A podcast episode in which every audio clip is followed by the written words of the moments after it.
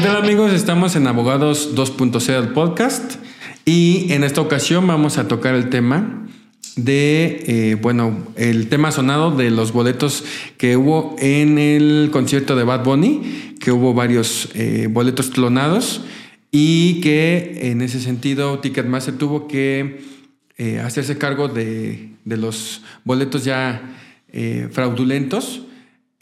obviamente Ticketmaster respondió a esta situación. De no haber respondido, pues ahorita vamos a analizar qué tipo de delito eh, se podía configurar. Eh, tenemos entendido a través de eh, las redes sociales y las noticias que hemos visto en, internet que Ticketmaster manifestó que pues efectivamente se vendieron varios boletos de los cuales fluctuaban en los precios entre los 4 mil y hasta los 8 mil pesos, incluso creo que hasta más. Y que, bueno, como hicieron por ahí algunos movimientos fraudulentos las personas de, de su, que están a su cargo, que venden los boletos, pues desafortunadamente eh, pues pudieron entrar los que eh, llegaron primero eh, en, tiempo para entrar al concierto, pues entraron con boletos clonados, ¿no es así, licenciado? Sí, así es. Ticketmaster, sí, tenemos que en este tipo de, eventos, eh, como hay mucha piratería, muchas personas clonaron boletos. Entonces, en un principio, el, el señor eh, Ricardo Scheffer Padilla, que es el titular de la Profeco, acusó directamente a Ticketmaster que habían hecho una, sobre, una sobreventa de boletos. ¿no? ¿Por qué? Porque pues, obviamente él, señalaba que Ticketmaster vendió más boletos de los que tenía capacidad. Eh, a esto, profe, este, Ticketmaster, perdón, eh, lanzó un comunicado en el cual señalan que no hubo una sobreventa de, de boletos. Se reunieron con Profeco ni de hecho Ticketmaster en los videos señala que hay un espacio muy grande y disponible donde pudieron haber entrado muchas personas. Entonces, por lo tanto, no hubo una sobreventa de boletos. Ellos manifiestan que lo que pasó fue que al haber una presentación excesiva de boletos eh, piratas o falsos, eso hizo que fallaran sus lectores de boletos y hubiera intermitencia en su sistema, por lo que provocó confusión y en ese sentido, pues personas que se habían comprado sus boletos correctamente no les permitieran el acceso. Entonces, en ese sentido, eh, Ticketmaster llega a un acuerdo con Profeco en el cual dice que este, primero eh, Ticketmaster iba a pagar solamente el 100% del costo del boleto, ¿no? Pero eh, eh, Profeco señala que Ticketmaster en Estados Unidos y Canadá hay una política en la cual donde si hay una cancelación o sucede algo parecido, dan un 20% de, de indemnización.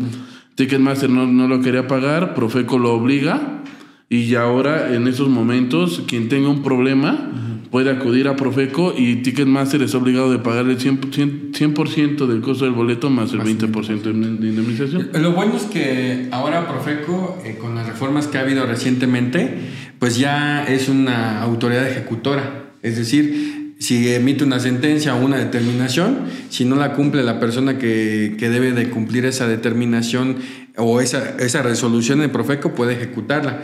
Eh, yo creo que por eso eh, Ticketmaster se vio obligado a, cumplir esta situación de eh, cumplir con el 20% adicional, aparte del 100% del boleto, el 20% adicional por estos errores.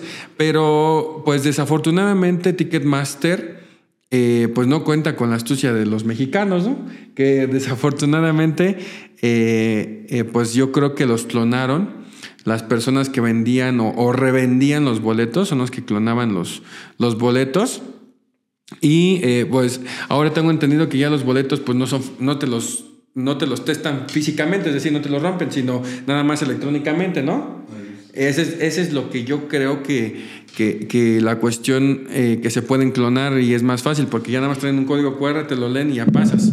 Pero si fuera como, como antes que bueno, yo, yo diría que pusieran ese candado, que fuera testado, o sea, roto y aparte escaneado. Entonces sería doble candado para los, los falsificadores, ¿no es así? Sí, así es. Y de igual manera, si una persona de, de la audiencia tuvo este problema, eh, acá abajo les vamos a dejar el link de Profeco, donde pueden acceder, meter la queja subir sus boletos en PDF y es una conciliación directa con, con Ticketmaster porque ya se llegó a ese convenio, entonces no hay necesidad de meter el proceso administrativo, ya está aceptado por Ticketmaster, ustedes solamente entran, les vamos a dejar el número de teléfono, el link, y ahí pueden meter su queja y a ustedes les van a hacer el reembolso directamente. Pero obviamente si tiene que ser a petición de parte, ¿no? Que se les haga esa reparación de, del daño. Sí, así es, o sea, deben de exhibir su boleto sea, sea clonado, sea bueno, lo tienen que exhibir aquí en el enlace que vamos a dejar. Y bueno, para el caso de que Profeco no hubiera eh, pues aceptado su responsabilidad, se podría tipificar el delito de fraude. Este delito, pues, eh, viene en el artículo 230 del Código Penal de la Ciudad de México, el cual establece lo siguiente, a que por medio del engaño o aprovechando el error en que otro se halle, se haga ilícitamente de alguna cosa u obtenga un lucro indebido en beneficio propio o de un tercero y se le imponen las siguientes sanciones, pero bueno, eso ya se venía en su momento. En caso de que Profeco no hubiera dado este devolución del 100% más el 20%, eh, eh, sobre el valor del, boleto, eh, pues obviamente se hubiera hecho acreedor a esta sanción. Esta sanción, pues obviamente es el delito de fraude. Y bueno, se perseguiría en contra de los representantes legales, en este caso de Ticketmaster. Y bueno, que ellos son los que administran este, este tipo de eventos. Y en ese sentido, pues se tuviera que haber hecho una, una denuncia por parte de los afectados y se tendría que haber seguido de la manera eh, legal por tipo de fraude, pero pues hubieran sido bastantes los denunciantes. De hecho, hay 2.000 carpetas de investigación abiertas eh, contra Ticketmaster por el delito de fraude en Ciudad de México.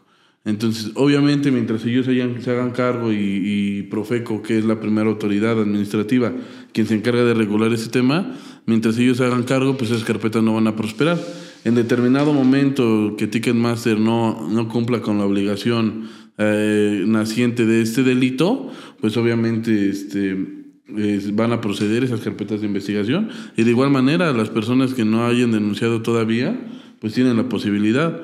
Ahora hay que dejar claro que esto, este, ese procedimiento ante Profeco es para las personas quienes compraron directamente en Ticketmaster o en canales oficiales.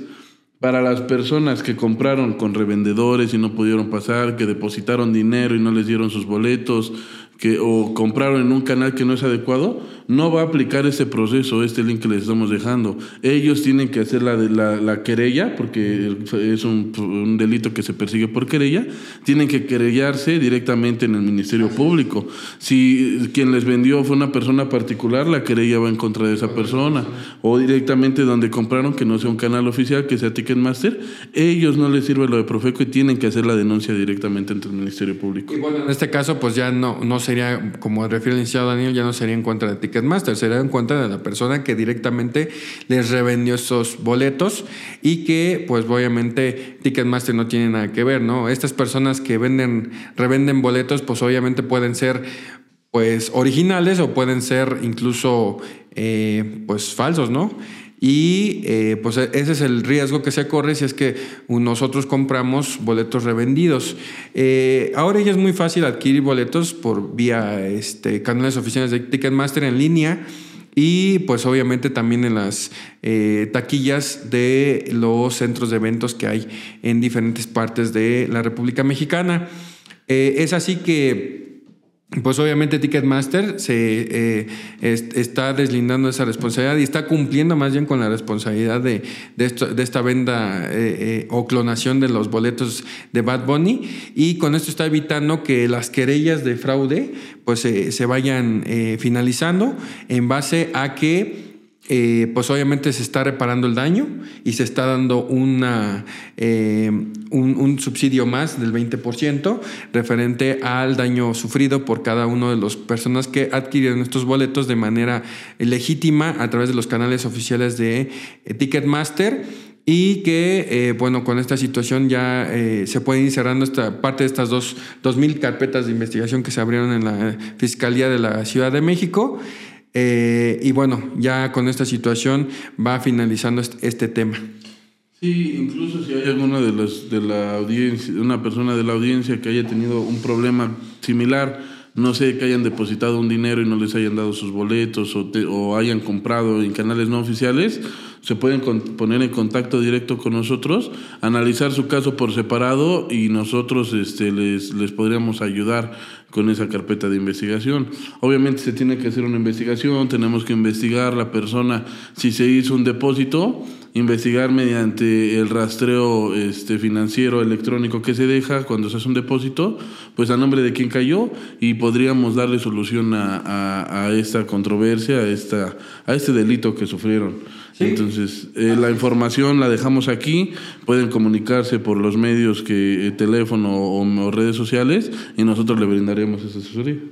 Es en ese sentido que puedo operar la cuestión de, la, de los boletos de Bad Bunny. Y bueno, pues como ustedes ya saben, eh, en redes sociales pueden seguirnos en TikTok como Abogado Online, en Facebook como Jurídico Usemper, en Instagram, en Anchor, que es Spotify. Y bueno, ahí pueden ver los eh, podcasts que vamos subiendo eh, referentes a los temas controvertidos y pues síganos para que sigamos subiendo más contenido. Y nos vemos en el próximo video.